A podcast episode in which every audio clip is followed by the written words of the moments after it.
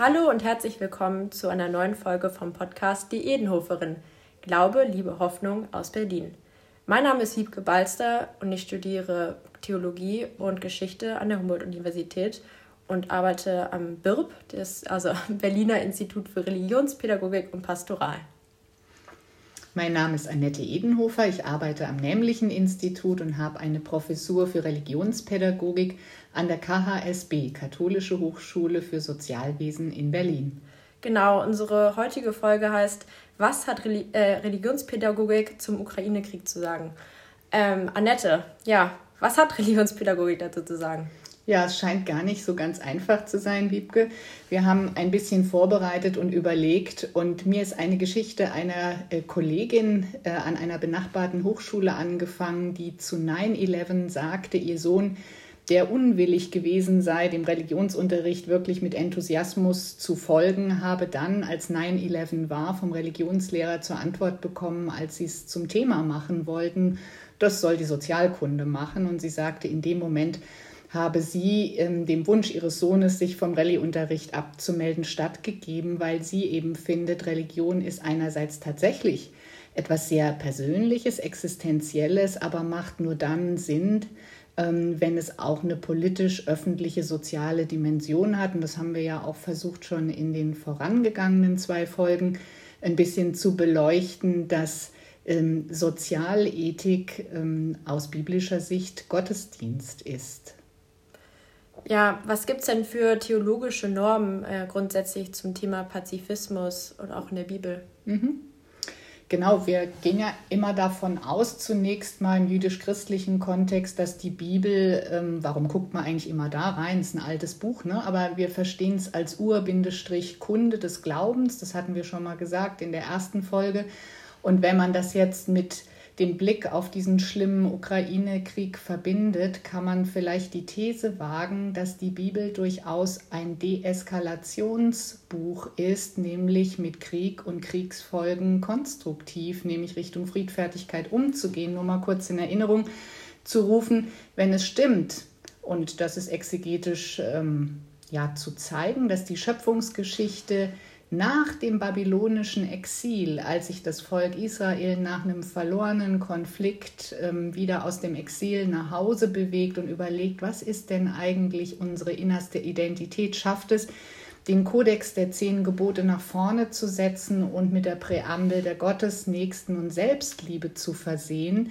Und dieser Kodex, das sind nicht nur zehn Regeln auf Papier. Du sollst den Herrn, deinen Gott ehren, du sollst nicht stehlen, du sollst sexuelle Ordnung halten und sollst das Hab und Gut deines Nächsten respektieren und intergenerationelle Gerechtigkeit, die Eltern ehren, um ein paar Gebote zu zitieren.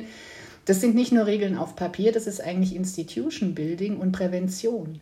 Wenn ich mich an Regeln tatsächlich halte und sie nicht nur kenne, um sie geschickt zu umgehen, was Menschen auch immer tun aus bestimmten Motivationen, kann ich Frieden halten und Eskalation vermeiden. Und das ist eine wesentliche biblische Einsicht, dass Krieg immer die Folge von verfehltem Institutional Communication ähm, ist, dass wir nicht mehr institutionell fair kommunizieren, sondern anfangen zu exkludieren ähm, Leute nicht fair zu beteiligen oder dass wir aus guten Intentionen schlechte Mittel benutzen und noch der, die, der Blick auf ähm, das Zweite oder Neue Testament ein starker anderer Kodex ist eben, wie kann ich die zehn Gebote halten? Kaum sind Menschen zusammen sind wir nicht nur in Positivübertragung verbunden, sondern in Negativübertragung, hatten wir auch schon gesagt. Und das ist die große Intention eben der Bergpredigt, zu sagen, Liebe macht nur dann einen Sinn, wenn es nicht romantisch verkuschelt ist, wenn es im Falle bei Negativübertragungen, wenn ich in die Aversion gerate, jemand nicht mehr ausstehen kann, wenn ernste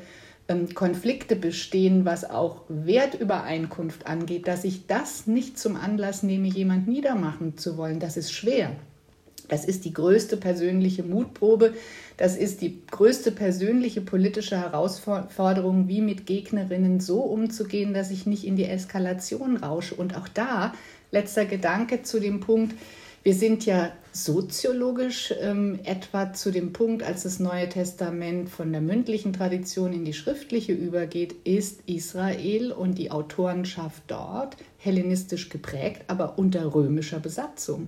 Es ist also auch ein Kriegskontext. Die Pax Romana ist der Friede, der erzwungen wird, indem der Sieger, der Usurpator, so viel Macht hat, dass die Besiegten nach seiner Pfeife tanzen. Das ist ein kolonialer Kontext. Also die Bibel ist ein Buch, bei allem das Friede und Liebe die Zielbotschaft ist, die die Konflikte eigentlich aufnimmt und versucht, damit konstruktiv umzugehen. Ja, also ich würde auch sagen, vielleicht ähm, dieses Motiv oder das Grundmotiv von gerechtem Zorn ähm, könnte da angewendet werden. Wir haben jetzt hier äh, eine, einen Teil der Elia-Geschichte und zwar 1 Könige 19. Achab teilte der Isabel alles mit, was Elia getan hatte, auch dass er sämtliche Propheten mit dem Schwert töten ließ. Er selbst bergab sich in eine Tagesreise weit in die Wüste hinein und setzte sich unter einen Ginsterstrauch. Er wünschte sich den Herr, den Tod und sprach: Genug ist es jetzt, o Herr, nimm mein Leben hin, denn ich bin nicht besser als meine Väter. Genau, das ist eine wichtige Stelle religionsgeschichtlich, weil Elia eben ein früher Prophet ist. Und wenn man die Bibel, wir haben schon darüber gesprochen, dass ja da viele widersprüchliche Aussagen ähm, drin stecken, wenn man die Bibel mal insgesamt als ein Anti-Mobbing-Handbuch liest, und damit auch die These verbindet, dass Mobbing zwar in kleinerer Gruppendynamik vorkommt, aber Krieg vermutlich auch ein Mobbing-Kontext ist, dass man nämlich sagt, der oder die muss weg. Wenn der oder die besiegt ist, diese Nation, diese Volksgruppe, dann haben wir endlich Ruhe und Frieden geht es ja immer darum, ähm, Sündenböcke zu finden und den Sündenbock mit Gewalt auszuschließen, mhm. damit er die friedliche Lebensform einer besseren Gemeinschaft nicht mehr stört. Elia ist von Beruf Prophet. Wir haben schon mal gesagt, das wählt man sich nicht in einer ein Berufswahlprofil, das wird man häufig mit der großen Sorge, ob man es schaffen kann und ob man es nicht mit seinem eigenen Leben bezahlt. Und die Szene, die ähm, zuvor geschildert wird, Wiebke, bevor du diese Verse vorgelesen hast, ist, dass er nämlich ganz erstaunlich erfolgreich ist militärtaktisch ja. gegen die Herrscherin Isabel, die den Baalskult betreibt und sozusagen aus Sicht des Elia, der für Jahwe einsteht, Götzendienst betreibt, ist er als Guerillataktiker, er ist ja nicht soldatisch ausgerichtet, super erfolgreich. Mhm. Ähm, er metzelt die Baalspriester total erfolgreich nieder und anstatt dass er in äh, Siegestaumel und Freude ausbricht, kriegt er eine ein, ja, wie einen depressiven Flash, weil ihm plötzlich bewusst wird, dass er die Gewalt, die er austreiben möchte, mit demselben gewalttätigen Mittel ausgetrieben hat und dass er deshalb nicht besser ist als die Väter. Und das führt dazu zu erkennen, dass Gewalt ansteckend ist, Punkt 1. Und es führt auch dazu zu erkennen, dass Gewaltmittel sehr wahrscheinlich ähm, ja, selbst Götzendienst sind. Und da gibt es, glaube ich, eine ganz interessante Beobachtung von Marie-Therese Wacker auch dazu. Ja, mhm. also ich wollte noch kurz sagen, er begab sich natürlich in die Wüste und nicht bergab in die Wüste. ähm, ja, und zwar in Bezug auf die ähm, Königin Isabel ähm, oder beziehungsweise auf, den, auf die Gottheit, den Kult, dem sie angehört, nämlich ähm, Baal. Äh, das ist ein Vegetationsgott und der zeigt kein Erbarmen, also ist etwas ja sozial-darwinistisch geprägt und auch vom Wort, äh, von der Wortherkunft her, Baal bedeutet Besitzer, Meister oder auch unter anderem Ehemann. Ähm, und ist ja, wie gesagt, eben kein Gott des Erbarmens, kein Gott der Armen, sondern auf, ähm, ja, auf was ganz anderes ausgelegt eben. Genau. Ähm, Marie-Therese Wacker ist eine wirklich beschlagene Forscherin mit Sprachkenntnissen all dieser Urtexte und legt die Bibel feministisch aus. Und sie zeigt uns hier eigentlich was ganz Interessantes. Warum ist es jetzt eigentlich nochmal genauso schlimm, den Baalskult zu haben? Ähm, religionstolerante Menschen optieren zum Teil dafür, dass man doch jeden in seiner Vielfalt und jede das Worshipping treiben lässt, wozu sie oder er Lust hat. Das hört sich gut und tolerant an. Wogegen hier vorgegangen wird, Baal ist ein Moloch. Ähm, mhm. Sehr wahrscheinlich hat ihn Brecht literaturgeschichtlich am ehrlichsten beschrieben. Er ist ein gefräßiger Gott und er ist ein Gott, mit dem man siegen möchte. Und Sieger möchten Leute unterwerfen. Und es ist sehr wahrscheinlich das schrillste Gegenbild einer ähm, göttlichen Übermacht, die siegen will und Besiegte braucht. Ähm, mit dem, was Menschen dann langsam Jahwe nennen und mit dem Schöpfergott identifizieren, dem entgegenzutreten. Denn ähm, Vielfalt ist in der Schöpfung des Schöpfergottes wunderbar willkommen. Nur eins ist verboten, nämlich Gewalt auszuüben.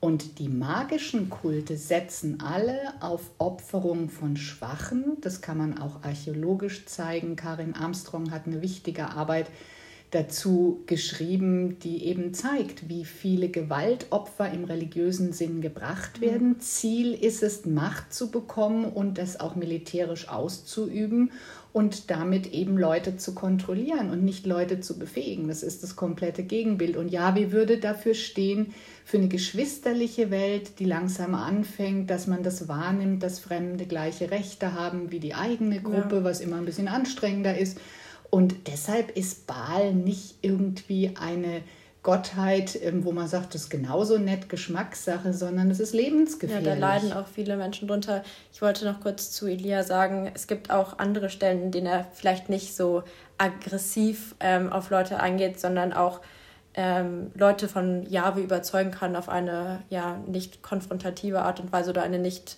aggressive Weise eben also es gibt da auch wieder die zwei Seiten, von wegen man überzeugt Leute mit Wort und Tat oder eben mit äh, ja, Aggression. Genau. Jahwe ist vielleicht der Gott, der dafür steht, dass wer heilt, Recht hat und die Propheten bringen die Botschaft des Heils im Kleinen und ähm, versuchen auch äh, Kollektive so zu organisieren, dass die zehn Gebote, die auch im Kleinen realisiert wird, eben auch politisch relevant werden. Politisch relevant wird es dann, dass ich Flüchtlinge aufnehme, weil ich weiß, dass ich selber ein Geflüchteter bin oder eine Geflüchtete. Und im Kleinen, dass Ehrlichkeit und Respekt irgendwie sich langsam als die höhere Macht durchsetzen, als die Fähigkeit, jemand anzugreifen und dauerhaft zu unterwerfen. Also beim Thema Angreifen würde ich jetzt gerne noch auf die Bibelstelle Matthäus ähm, 10,35 eingehen. Und zwar, da sprach Jesus zu ihm, stecke dein Schwert an seinen Ort, denn wer das Schwert nimmt, der soll durch Schwert umkommen.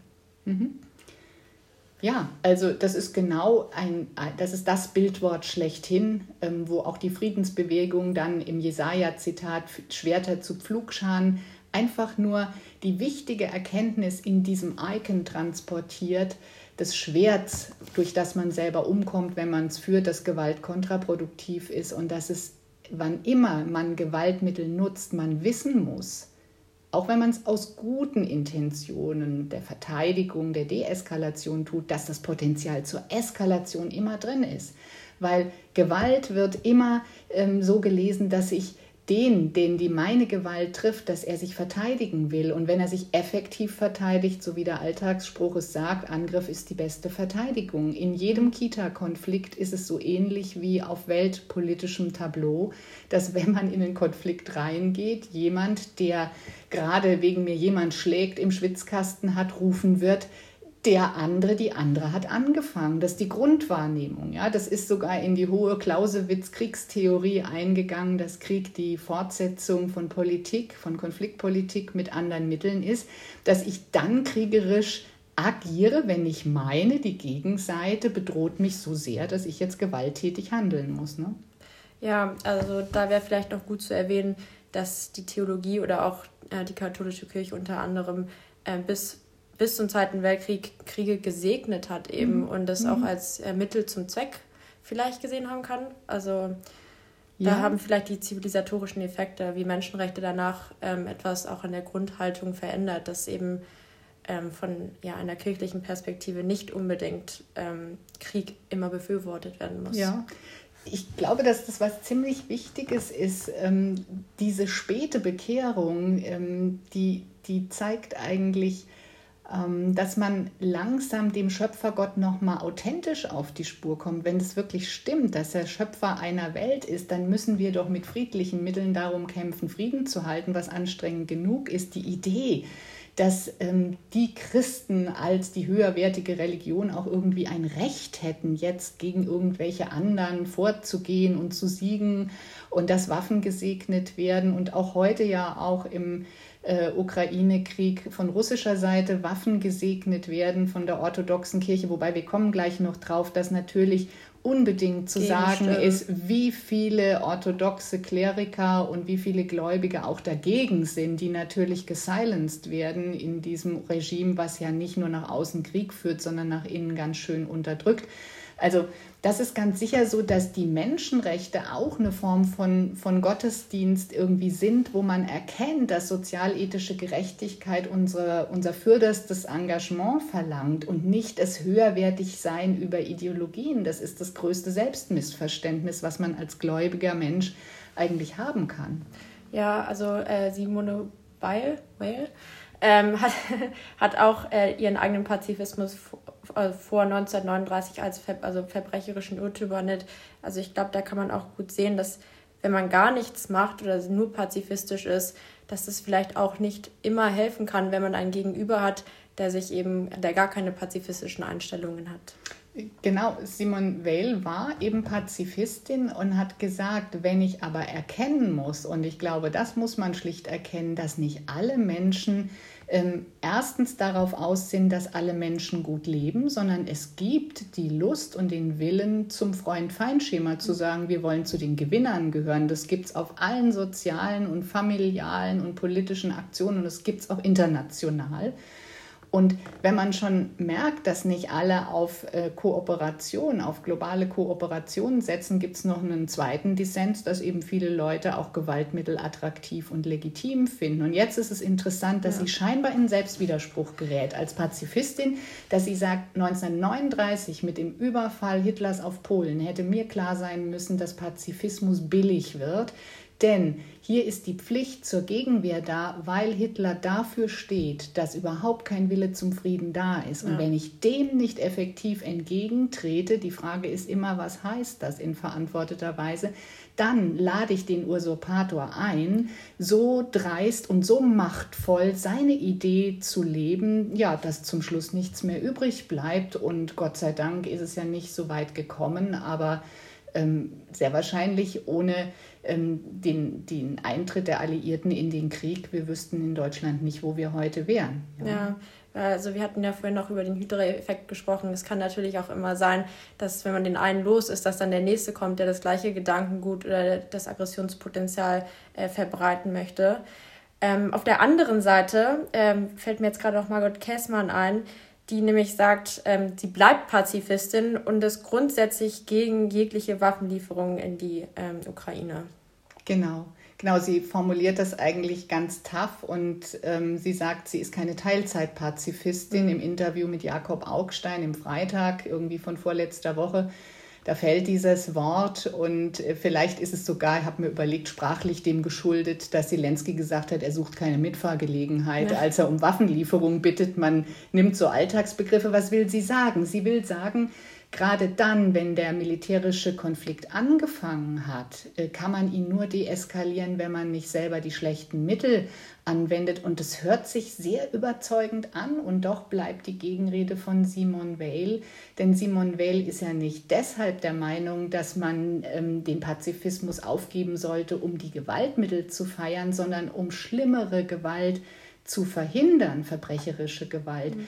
Und wenn Margot Käßmann sagt, ich bleibe Pazifistin, auch jetzt, wenn der ungerichte Angriffskrieg statt hat, muss sie erklären, wie sie verantwortet, dass viele unschuldige Leben einfach gelassen werden, weil Putin vermutlich noch nicht mal sich wehren würde, wenn wir ihn jetzt mal hier so zitieren und sagen, er hat eigentlich kundgetan, dass er die Nachkriegsordnung von Jalta wiederherstellen wird und dass er ähm, eigentlich damit die alte Allianz des Warschauer Pakts reaktivieren will. Er möchte diese Territorien um sich herum haben, um seine Sicherheitsbedürfnisse zu restabilisieren. Also hat er eigentlich klar gesagt, um was es ihm geht und dass ihm Angriff ein legitimes Mittel ähm, erscheint, weil er eben so definiert, dass das so seine territorialen Ansprüche sein dürften. Nicht? Er erklärt es natürlich auch, dass er wie bedroht würde durch die NATO, aber zunächst mal muss man, glaube ich, drauf gucken, wer angefangen hat und er hat angefangen mit einem Angriffs. Krieg. Ja, ich glaube auch, also das Thema Martyrium, wenn jetzt wirklich jemand vor der Haustür steht und sagt, entweder du ergibst dich oder du stirbst, ist halt auch die Frage, was dann die kommenden Generationen davon haben, wenn es nur äh, einen Oppressor gibt und niemand, der sich dem irgendwie aktiv entgegenstellt. Mhm, mh. ähm, ja, vielleicht da, also da hat, äh, da war noch was zu Gandhi auch, mhm, wenn du dazu mhm, noch was mhm. sagen möchtest. Ja, ich meine, Gandhi ist ja eine faszinierende Persönlichkeit, ja, ein schmaler Mann, der ähm, irgendwie juristisch in um England ausgebildet wird, dann in Südafrika seine ersten ähm, Aktionen an Direct Action hat der davon lebt, dass wenn sich viele zusammentun, dass sie eine ganz schöne Widerstandsmacht haben. In Südafrika ist es das Verbrennen der Apartheidspässe, mhm. das deshalb politische Macht entwickeln konnte. Da gibt es ein interessantes Luftbild, wo man sieht, dass ähm, ganze Züge von Menschen dann in Gefangenschaft genommen werden sollen von den Briten und dass die Gefängnisse überfüllt sind. Und genau das ist die Folge auch dann später in Indien während des Salzmarsches. Also ziviler Widerstand hat eine ganz schöne Macht. Jetzt kommt es zu, zum Kriegsende 1944. Erwartet man, dass eventuell Japan an der Seite von Deutschland auch als Faschist, faschistischer Akteur im Zweiten Weltkrieg Indien überfallen könnte. Und Gandhi sagt, wir sollen kollektiv bereit sein zum Martyrium und sollen uns ergeben, wenn sie mit Panzern und Bombenflugzeugen kommen. Mhm.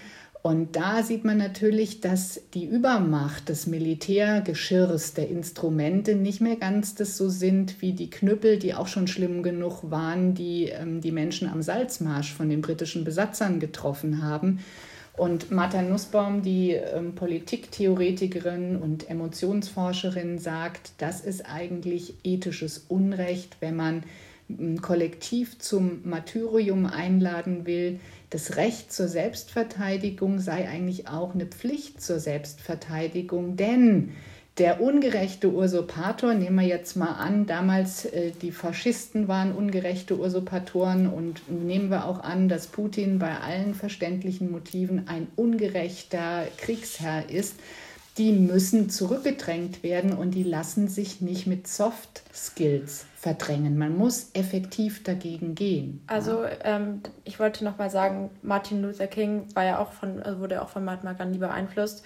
Und in seiner Nobelpreisrede in Oslo 1964, da ging es jetzt zwar um, ähm, ja, um die Gewaltfreiheit bzw. die Integration der schwarzen Bevölkerung in den USA, aber ich finde, er hat es eigentlich ganz gut auf den Punkt gebracht. Und zwar, um, ähm, we will not obey unjust laws or submit to unjust practices. We will do this peacefully, openly, cheerfully, because our aim is to persuade. We adopt the means of non-violence because our end is a community at peace with itself. We will try to persuade with our words, but if our words fail, we will try to persuade with our acts. We will always be willing to talk and seek fair compromise, but we are ready to suffer when necessary and even risk our lives to become witnesses to the truth as we see it. Mhm. Also das Martyrium ist christlicherseits sicher etwas, ähm, wo auch ähm, katholisch jetzt päpstliche Verlautbarungen sagen, das kann niemand ähm, darauf verpflichtet werden, aber es wird als eine Gnade im Glauben echt zu bleiben, unter Druck gesehen. Und ähm, auf dem Marsch nach Selma haben die Leute ihr Leben gelassen. Martin Luther King ist genauso erschossen worden wie zuvor Gandhi aus mhm. denselben Gründen, weil man die Gegenmacht eben provoziert. Und trotzdem ist sehr wahrscheinlich eine Wertschätzung von ähm, Peacemaking-Organisationen möglich und zugleich ist es möglich, die, wir hatten es vorhin angesprochen mit den Waffensegnungen der Kirche noch ja. zum Zweiten Weltkrieg, diese falsche Theologie des gerechten Krieges, die sich in der Nachkriegszeit zur Theologie des gerechten Friedens gewandelt hat und die auf Prävention geht, wie ich behauptet habe, dass die Bibel ein Präventionsbuch ist, die aber doch einen letzten Exit zu zwei Dingen lässt. Das hast du schon angesprochen mit dem Begriff der Hydra, mit dem Tyrannenmord. Nur Hydra sagt, der eine Tyrann ist weg, aber er hat seine Leute um sich und die freuen sich, wenn sie. Die warten die, schon. Die warten schon, dass sie jetzt selber dran sind, nicht? Also der Tyrannenmord ist sicher irgendwie ethisch zu rechtfertigen, aber noch ein zweites, auch ein Verteidigungskrieg, der ethisch designt ist. Und da ist doch der entscheidende Punkt,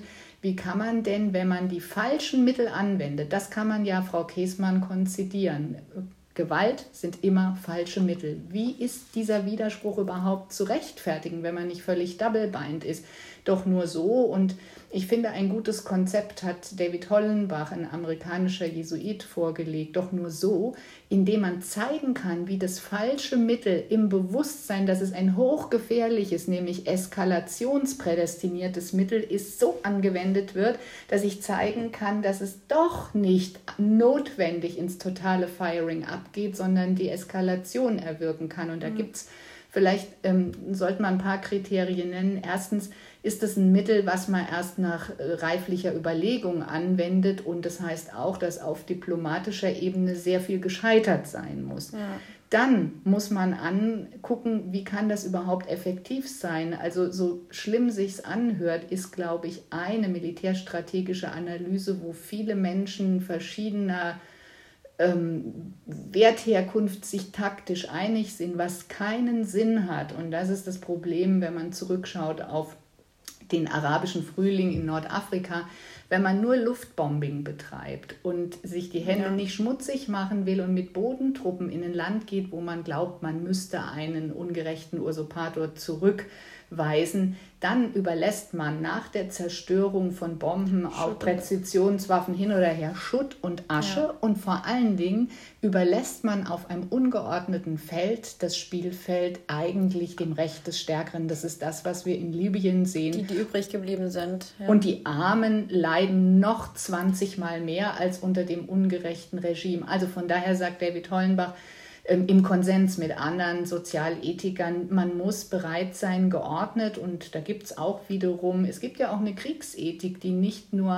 eine zynische ähm, Kodex des Selbstwiderspruchs ist, man muss sehr geordnet äh, mit Bodentruppen in so ein Land gehen. Währenddessen man das tut, hört man auf diplomatischer Ebene nicht auf, mit dem Unrechtsregime zu verhandeln, sondern man geht umso mehr rein, um zu sagen, wir würden sofort aufhören, wenn du. Ja, das ist eigentlich ein gutes Tit for Tat. Nicht gibst du mir, gebe ich dir, sondern Tit for Tat ist auch großzügig, gnädig und deeskalativ, wenn es richtig angewendet wird. Immer dann, wenn die Gegenseite mir nur ein bisschen Kooperationsbereitschaft signalisiert, bin ich bereit, die Kooperation anzunehmen und darauf einzugehen und lass sofort meine ähm, äh, Abstrafungsmittel sinken. Und noch ein dritter Gedanke gehört dazu. Nehmen wir mal an, ein Verteidigungskrieg ist halbwegs erfolgreich und zieht sich nicht über Jahre, bis mhm. man wie so über Erschöpfung einfach nur aufhört. Das ist auch immer sehr schlimm, weil dann so viel Zerstörung schon gewesen ist. Kurz, wenn es geht, und hinterher absolut engagiert in dem Wissen, dass man die falschen Mittel benutzt hat im Wiederaufbau und in der Flüchtlingsarbeit. Wenn man mal guckt, wir haben in Deutschland ganz viel genutzt, nächst von Amerikas, von Truman-Doktrin ja. und, und Dulles-Plan. Jetzt haben natürlich Politiktheoretiker gesagt, Amerika hat das gemacht, um sich einen Absatzmarkt für seine Produkte zu schaffen. Das ist nicht ganz falsch. Trotzdem haben wir genutznießt von dem, dass wir Aufbauhilfe bekommen haben. Und auch Amerika hat es als eine Nation, die sich sicher nicht unproblematisch verhält, gerade was Krieg, Kriegsführung anlangt, hat es in anderen Kontexten gezeigt, dass sie nach dem Vietnamkrieg, der schlimm genug war, eine extrem gute Flüchtlingspolitik hinterher gemacht haben, einfach großzügig waren. Mhm. Und das sind zumindest notwendige Konditionen, die immer noch das Ganze zeigen, wie schrecklich das ist, wenn man den Anfängen nicht gewährt hat, wenn man in Kriegskontexte geraten ist aber wenn es schon so ist, dass man doch versucht hat, möglichst engagiert nicht nur formales Recht, sondern Gerechtigkeit wieder langsam wachsen zu lassen, wie ein kleines Pflänzchen. Ne? Was du gerade auch meintest mit äh, der Ermüdung oder wie lange ein Krieg auch geht, äh, da muss ich sagen, ist mir auch aufgefallen, zu Beginn des Krieges in der Ukraine haben so viele Leute online dazu geschrieben und gepostet. Und dann hat es irgendwie über den Sommer gab es so eine Ebbe, da kam dann nicht mehr viel. Und jetzt erst kommt wieder, ich weiß nicht, durch vielleicht auch Putins Ansprache im Fernsehen oder ähm, ja, durch diese Annexion jetzt der weiteren Ostgebiete ist es wieder mehr in den Fokus gerückt, würde ich sagen. Ähm, das ja, finde ich auch ganz interessant, wie ähm, manche Leute sich mal mehr damit auseinandersetzen und eben mal weniger. Genau. Vielleicht kann man da auch noch sagen, letzte Woche gab es ja diesen Vorfall mit dem Bombing dieser Pipeline. Ja. Da vermischen sich wieder zwei Motive. Wenn meine Interessen der Energieversorgung, ist ja eh schon ein Riesenthema, ähm, getroffen sind, bin ich immer wieder mehr mit der Aufmerksamkeit dabei. Ähm, Habeck hat dazu gesagt, äh, die einzige Wahrheit, die aus Russland kommt, ist die Lüge. Und sehr wahrscheinlich ist es auch nicht ganz falsch, dass ja. Fehlinformationen zu einer Kriegstaktik gehören.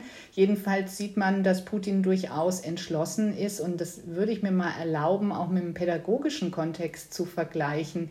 Wenn ich ähm, jemand in der Klasse habe, der sehr auffällig ist und der gute Regeln der gewaltfreien Interaktion verletzt, wenn ich den einfach gewähren lasse und das als besonders freundliche, langmütige Toleranz ausgebe, ist es eigentlich was anderes. Das hast du im Vorgespräch schon gesagt, das ist Enabling, das ja. ist Feigheit, das ist ein Zulassen, ja vielleicht sogar mehr, ein Einladen, so weit zu gehen, wie es die viel zu laissez-faire-artig designte Grenze zulässt. Ja. ja also wie gesagt, ähm, Christoph Markschies äußert genau, es auf der... Ich wollte gerade ja. nämlich darauf hinweisen, also dass man sich aber nochmal vor Augen führt, äh, wer hat angefangen. Klar gibt es jetzt manche Leute, die argumentieren würden, oh, NATO, äh, äh, Nahost, äh, NATO-Osterweiterung. Ähm, da waren andere Sachen im Spiel, die Putin dazu bewegt haben, sich jetzt so militärisch ähm, auszuleben. Aber im Endeffekt, wenn man schaut, wer hat äh, angefangen, muss man schon sagen, dass, dass der Angriffskrieg von Russland eben geführt wurde und nicht äh, umgekehrt. Ähm, genau, das, das Zitat von Mark Schies war nämlich, wir müssen klar benennen, wer in diesem Krieg der Überfallende und wer der Überfallene ist. Ja. Mhm.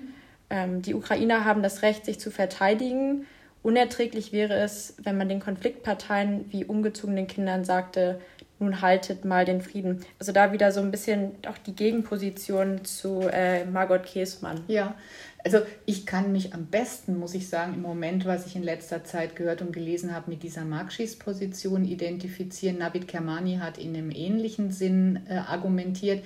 Und jetzt versuchen wir mal, ähm, Käßmanns Position kurz zu retten. Es bleibt einfach wahr ähm, wer die Verteidigung für möglich hält, muss sich wiederum umgekehrt verantworten, nicht in die Deeskalation zu geraten. Da waren wir eben.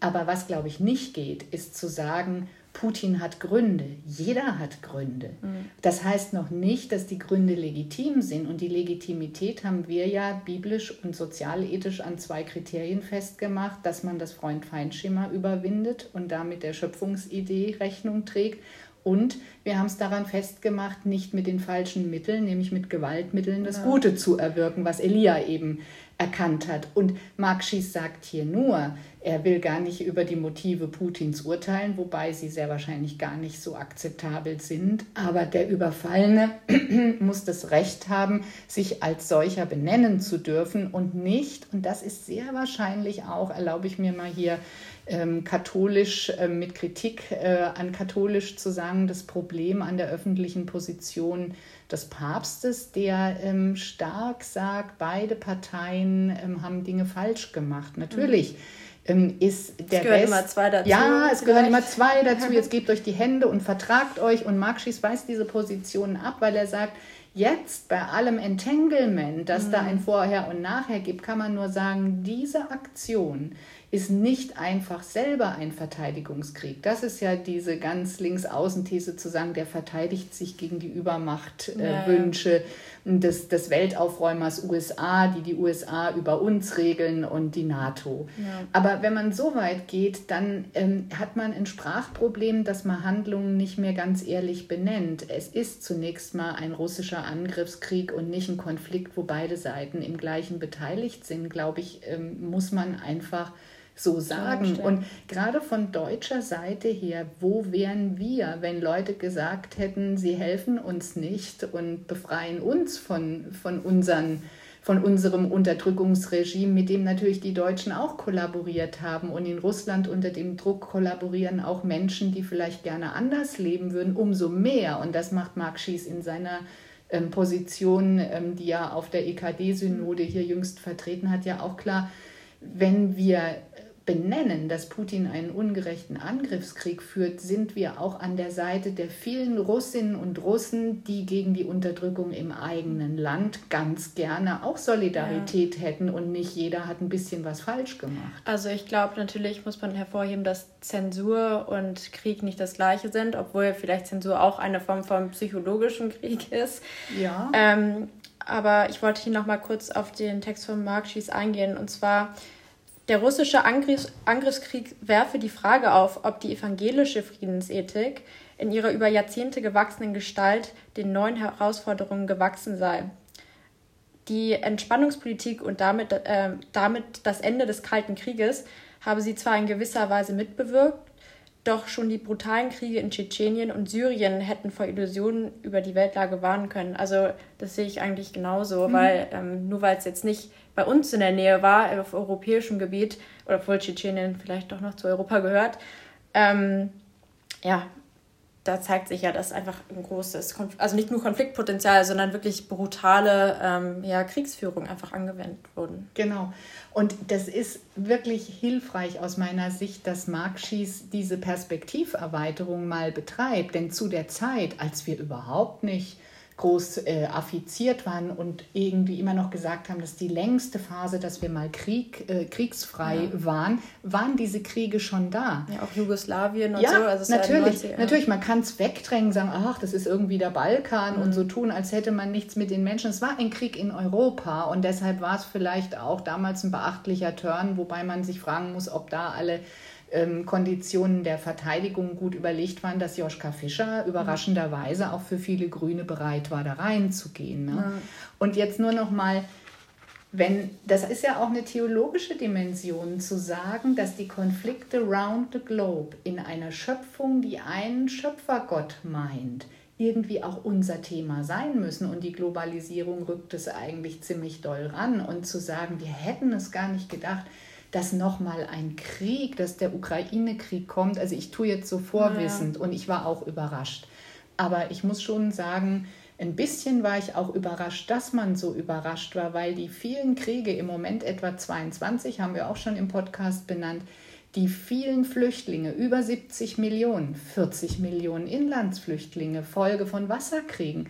Das ist ja alles kein Geheimnis, wo ich Fachfrau sein muss, sondern einfach nur, wenn ich Nachrichten wahrnehme, da merke ich doch auch, oder auch Themen, wie wir mit Geflüchteten umgehen, ob die bei uns willkommen sind und so weiter, das sind doch alles spätkoloniale Machtverzerrungen, wo man sagen könnte, wir sind noch eher Worshipper eines Baalskult. Wir haben mhm. noch nicht ganz verstanden, mit unseren Energien friedfertig umzugehen, weil wir so eine Angst haben, die Kontrolle zu verlieren und in echter substanzieller Gerechtigkeit Protektionszölle mhm. sinken zu lassen und eben auch ungerechten Regierungen nicht ständig Kollaborationen anzubieten, dass wir wirklich äh, Gewalt ähm, perpetuieren, auch wenn wir sie bei uns nicht so spüren. Wir haben da unsere Finger durchaus mehr mit drin und es ist uns jetzt schmerzlich zu Bewusstsein gekommen. Ja, nochmal Punkt schmerzlich, das sagt nämlich genau auch so Mark Schies.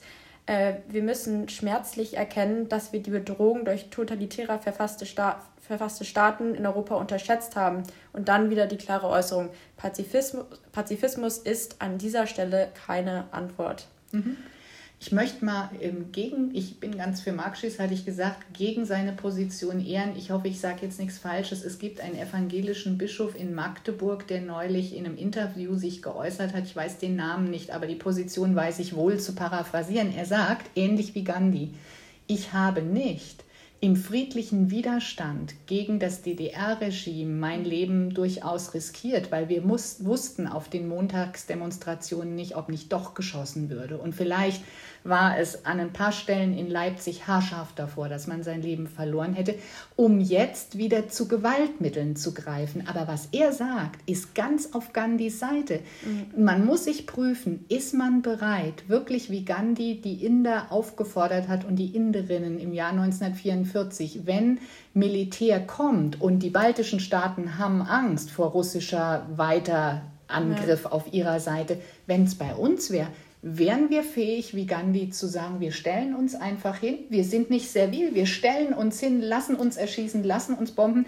Das wäre wirklich der hohe Preis eines Radikalpazifismus. Ja. Und diesen Preis meine ich, ähm, könnte Margot Käßmann in ihrem Interview etwas deutlicher gemacht haben, mhm. ja, wie, wie dieser Bischof aus Magdeburg, der sagt, er ist bereit für den Frieden zu sterben, er ist nicht bereit in der Selbstverteidigung zu sterben. Das ist eine legitime radikale Position. Ja. Ich meine, man sollte eher der anderen Position von Marx oder politiktheoretisch von Hollenbach folgen. Ja, die Sache ist ja auch, dass das wirklich auch nur funktioniert, wenn das Ganze, also wenn sich da kollektiv dran gehalten wird, wenn es dann manche Leute gibt, die sagen, nee, ich möchte mich aber doch nicht erschießen lassen, ich möchte am Leben bleiben, koste was wolle, ähm, dann geht diese These ja auch wahrscheinlich nicht auf. Mhm. Ähm, Nochmal zum Thema Gewalt und ähm, Gegengewalt. Ähm, da sagt Mark Schies auch, dass der ukrainische Widerstand zeigt, dass Gewalt nicht nur mit bloßer Gegengewalt äh, beantwortet werden müsse. Das Streben nach Selbstbestimmung, der Zusammenhalt und der Galgenhumor der Ukrainer, mit dem sie mitunter den russischen Soldaten begegnen. Hier werden Alternativen zu einer Spirale der Gewalt sichtbar, also Feuer mit Feuer bekämpfen, ähm, die lange im Zentrum evangelischer Friedensethik standen. Als Beispiel nannte er Twitter, ein Twitter-Video, in dem ein ukrainischer Autofahrer einem russischen Panzerfahrer anbietet, ihm den Weg zurück nach Russland zu zeigen.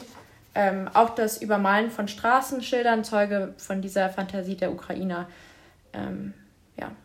Ja, und es ist faszinierend, sehr wahrscheinlich ist es auch ein, ein guter Beitrag zu sagen, in diesem Kriegskontext, wie er jetzt ist, gibt es immer noch Nischen, wo man mit Geist, Witz, Humor und Zivilcourage, denn das erfordert Mut, denn viele Leute, die einfach nur, jetzt haben wir ja gehört, ähm, im Kriegskontext ähm, mit russischen Menschen gesprochen haben, vielleicht auch manchmal umgekehrt mit ja. ukrainischen Menschen, denen die Nerven durchgehen, sind tot im selben Moment. Also das erfordert allein schon Mut, aber trotzdem gibt es das natürlich, ja. Genau, also auch Zivilcourage wird hier auch nochmal eben aufgenommen ähm, was man vielleicht auch dem russischen Volk auch zugutehalten muss, weil man kann natürlich kein ja. Land mit allen seinen Bürgern ja. gleichsetzen. Das halte ich, also so eine Generalisierung halte ich für nicht richtig. Ähm, genau, und Marxis sagt, äh, die Renitenz im russischen Volk müsse auch gesehen werden. Mut, Einsatz und Zivilcourage der Menschen in Russland sollten nicht für die eigene PR, also sollten wir nicht für die eigene PR ausschlachten, aber doch taktvoll unterstützen. Also da beruft er sich oder äh, verwies auf 7000 Wissenschaftler in Russland, ähm, die vergangene Woche einen kritischen Brief gegen den Krieg unterzeichnet hatten. Und er sagt, bei, all, bei denen allen ist die Polizei schon vorbeigekommen, teilweise auch bei ihren Eltern. Auch russisch-orthodoxe Priester hätten mit Unterschrift, Unterschriftensammlungen gezeigt, dass sie mit dem Pro-Kriegskurs der Moskauer Patriarchen nicht einverstanden seien. Also hatten wir ja vorhin schon erwähnt, dass es da auch diese Videos oder Bilder gab, wo da die Panzer mit Weihwasser ähm, be, be, befeuchtet wurden. Ähm, und es gibt wieder auch eben auch ähm, eine andere Seite von Leuten, die sich dagegen stellen. Ja, und das sind alles Menschen, die in der Tradition von Gandhi und King Direct Action machen, eigentlich ihr Leben für Zivilcourage ähm, riskieren und die brauchen Unterstützung und die sind am Ende die, die auch sehr wahrscheinlich Versöhnung, wenn so etwas mal aufhört, ähm, wieder gestalten, weil das Leute sind, die sich nicht völlig reinziehen lassen in dieses Freund-Feind-Scheiden. Ja. Vielleicht kann man ja auch noch mal ähm, kurz auf dieses merkwürdige Wort, was wie so im Widerstand, also wir haben jetzt über gerechten Zorn gesprochen, mhm. dass gerechter Zorn äh, nicht Feigheit ist, weil das nur raushalten ist, aber auch nicht einfach, wir gehen mit denselben Mitteln dagegen. Es muss klug maßvoll interveniert sein. Strategisch. Ähm, genau, und dann hat ja, haben wir uns noch mit diesem Wort ähm, von Jesus befasst, auch im Matthäusevangelium, nicht nur wer das Schwert führt, führt ähm, kommt durch das Schwert um, ja. sondern eben auch noch mit dem Wort, ähm, dass Jesus sagt, ich bin nicht gekommen, den Frieden zu bringen, wobei also die ganze Christenheit Christus den Auferstanden mit dem Friedensbringer, der Friede sei mit euch, identifiziert Er sei gekommen, so berichtet Matthäus, um ähm, Entzweiung zu bringen durch Familien, Hausgemeinschaften und so weiter.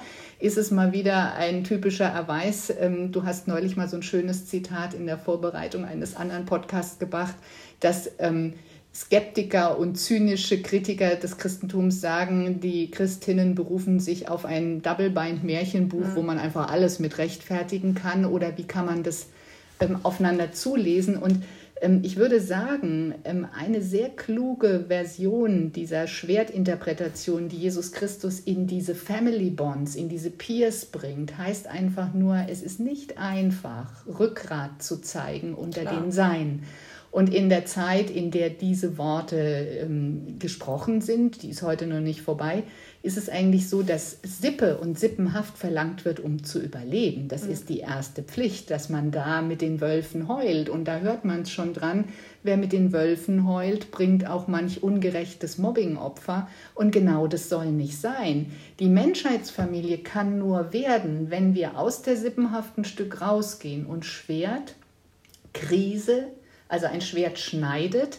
Das griechische Wort für schneiden heißt krinein, scheiden, schneiden. Und ich unterscheide hier Gewalt von Nichtgewalt mit dem Dilemma, was wir eben die ganze Zeit besprochen haben, und schlage mich nach Jesus auf die Seite, eine Menschheitsfamilie ist schwer genug, weil ich werde nicht jeden leiden können und möglichst keine Gewaltmittel. Und wir haben in diesem Podcast sonderbarerweise dafür optiert, dass man zur Not die falschen Mittel einsetzt, in dem ganz strengen, selbstverpflichtenden Bewusstsein auf die Eskalation zu gehen. Ja, also sehr schönes Schlusswort, Annette. Ähm, vielleicht können wir jetzt noch auf unsere nächste Folge hinweisen. Und zwar ja. äh, behandeln wir da das Thema der Theodizee-Frage. Mhm. Und wir dürfen vielleicht sogar sagen, wir haben das immer schon mal bedacht. Also die Frage des nach dem gerechten, liebenden, allmächtigen Gott und den unschuldig Leidenden ist sehr wahrscheinlich die Frage schlechthin. Vor allem um, im Krieg. Genau, im, also das ist eine systematische Folge, die jetzt folgen muss. Aber wir haben es als Auftrag sozusagen bekommen. Wir haben ein paar Feedbacks bekommen auf unsere ersten beiden Folgen, für die wir uns bedanken. Vielleicht auch es ist leichter, sich für Feedbacks zu bedanken, Was wie sie nämlich waren, die positiv ja. waren, interessant, hat zum Nachdenken angeregt, auch wenn wir vielleicht nicht alles kaufen wollen. Und da gab es den Vorschlag, dieses Thema zu besprechen, TODC. Das ist also unser Projekt für den nächsten Podcast. Ja. Ja, und wir, Wiebke, ich bedanke mich bei ja, dir und äh, wir bedanken uns fürs, fürs Zuhören. Wir haben nämlich gelernt, äh, wir können das ja auch offenbaren, wir versuchen uns in den ersten Schritten und wissendere Leute haben gesagt, wir sollen schön anständig anfangen und uns schön verabschieden und das wollen wir hiermit tun und freuen uns ja aufs nächste Mal.